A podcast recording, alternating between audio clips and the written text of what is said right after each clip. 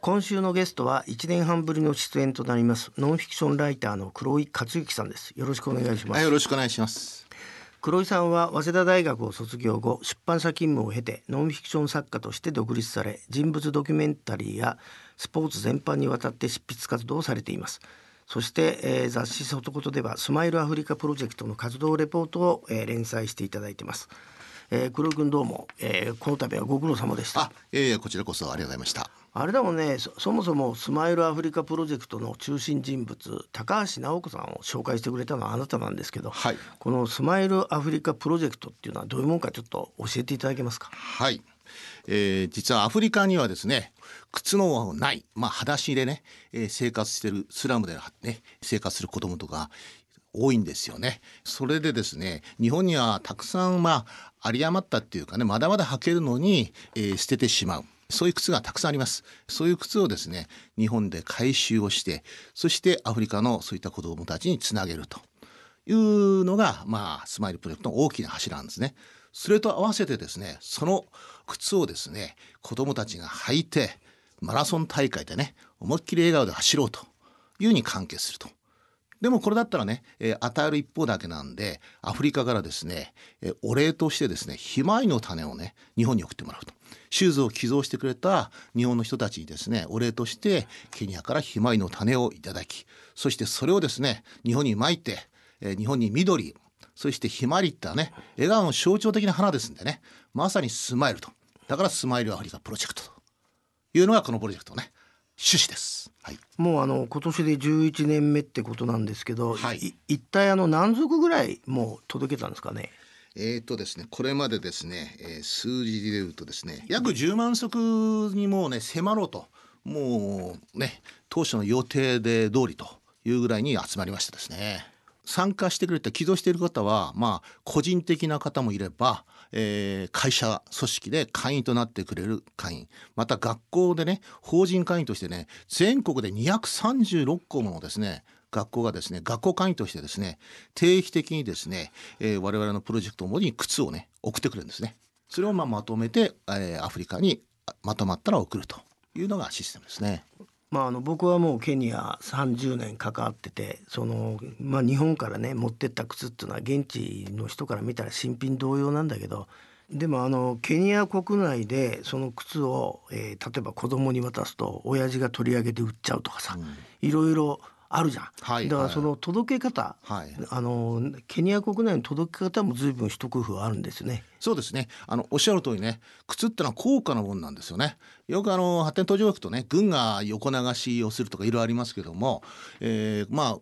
これはまあ JICA のね、えー力もお借りしてですね、えー彼らが持ってるネットワークで、そして隅々にそのスラムだとか、そういった特に細かく人任せしないでね、現地の人に任せないで、えー現地の JICA のその協力隊員だとか、そういう人たちを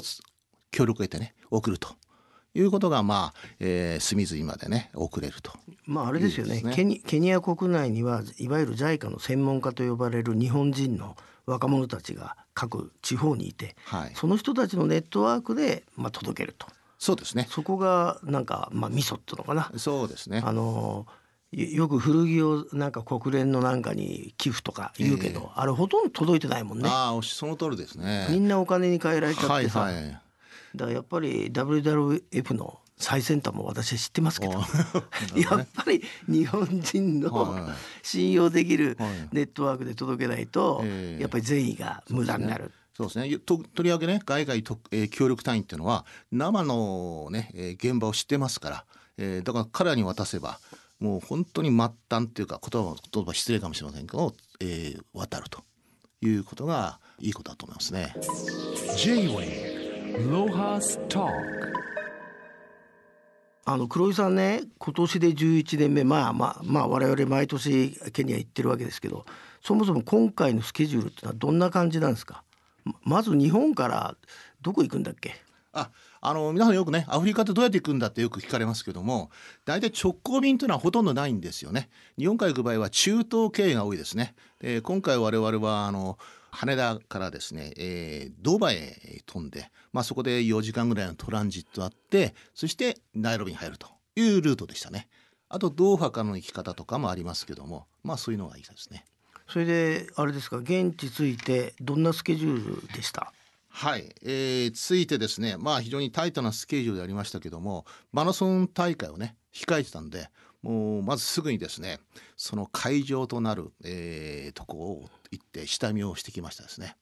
はいまあでもいつでもそうだけど下見行くとさ、何にもまだ準備ができてなくてさね。はい。お前たち間に合うのかよ明日っていう、全く同じでしたね何にもできてなくてまあこれはねケニアスタイルアフリカンスタイルっていうかねところがね最後はちゃんと帳尻が合うようになってんですよね。だからいつも最初の頃は Q ちゃんがすごい心配して、はいこんなことでマラソン大会できるのとか言ってましたがやっとあれですね10年かかって Q ちゃんも納得できるようなコースとやっぱり距離も今まで、ぜあの長かったり短かったりしたので、今回はなんかちちゃんと知ってたみたいでね。そうですね。あのー今までのマラソンっていうのはあのーナイロビのね都会の中を走ることが多かったんですけども昨年からですね、えーまあ、ナイロビから40分ぐらい取った走ったところにあるですね広大な丘陵地帯に広がる農作物がなる。その畑の中を走ると。まさにねアフリカ流というかね自然の中を走るということでねキューちゃんもね非常に喜んでましたね。これがアフリカだって言ってましたよ。でもさ第1回目はさ、象とかキリンとかサイがいる中走ったんだけどさ、ね。はいはい。あれはでも金がかかりすぎだっいやそれたなはそうですよ。だガードマン何人いたか分かんないもんね。レンジャーねあの銃を構えた。つまり銃だって動物がね野生動物がいつ襲ってくるか分かんないっていうんで、えー、100メートル付近にレンジャーいるんですから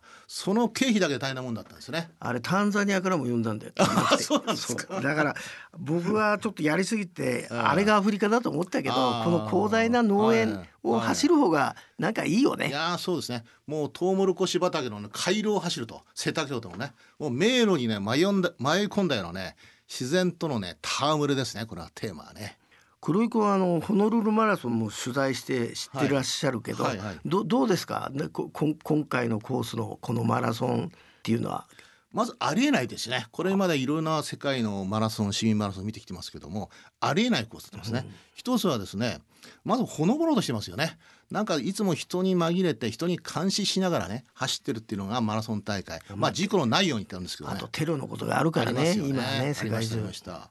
まあホノルルマラソンも素晴らしいマラソンで唯一これと共通しているのはほのぼのって全員がですね走るまでまだ待つと